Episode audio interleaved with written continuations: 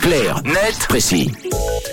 Allez, il est 7h24 minutes. On décrypte ensemble, comme chaque jour de cette semaine dans le 6-9, un sujet d'actualité. C'est clair, net, précis. On s'intéresse, Tom, aux Japonais. Ce matin, les Japonais qui voyageraient de moins en moins. Oui, à l'heure où les restrictions sanitaires ont été levées dans la majorité des régions du monde et que les touristes ont pour la plupart refait leur bagages, il semble que les Japonais n'aient pas suivi le mouvement. Pour avoir un ordre d'idée, en 2019, 20 millions de Japonais sont partis à l'étranger. L'an dernier, ce chiffre est tombé à seulement 2,7 millions. C'est une baisse de 86% en trois ans.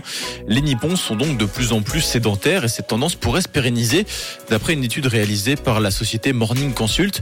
Auprès d'individus de diverses nationalités, 35% de la population japonaise ne compte plus le voyage parmi ses priorités de vie. Aucun autre pays n'atteint ce pourcentage d'après un article de la chaîne CNN.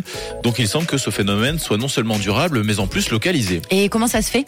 Alors plusieurs raisons à cela. On peut d'abord parler du Covid, même si on le disait, les restrictions ont été levées, elles ont quand même mis un vrai coup de frein au tourisme mondial et empêchent encore aujourd'hui certaines populations de voyager, soit par perte d'habitude, soit par crainte.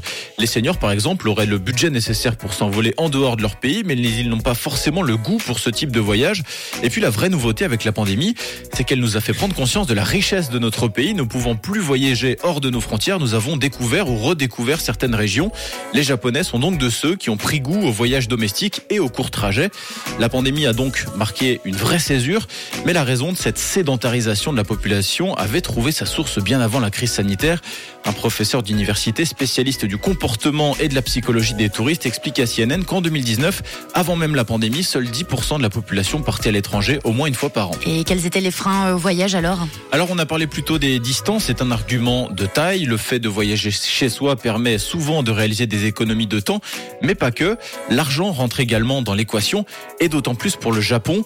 D'après le site Slate, le yen, la monnaie locale, n'a pas été aussi bas depuis des décennies, et les salaires n'ayant pas été revus à la hausse en 30 ans, le pouvoir d'achat de la population japonaise est actuellement assez faible. La crise touche particulièrement les jeunes générations qui ont abandonné l'idée d'économiser pour partir à l'étranger.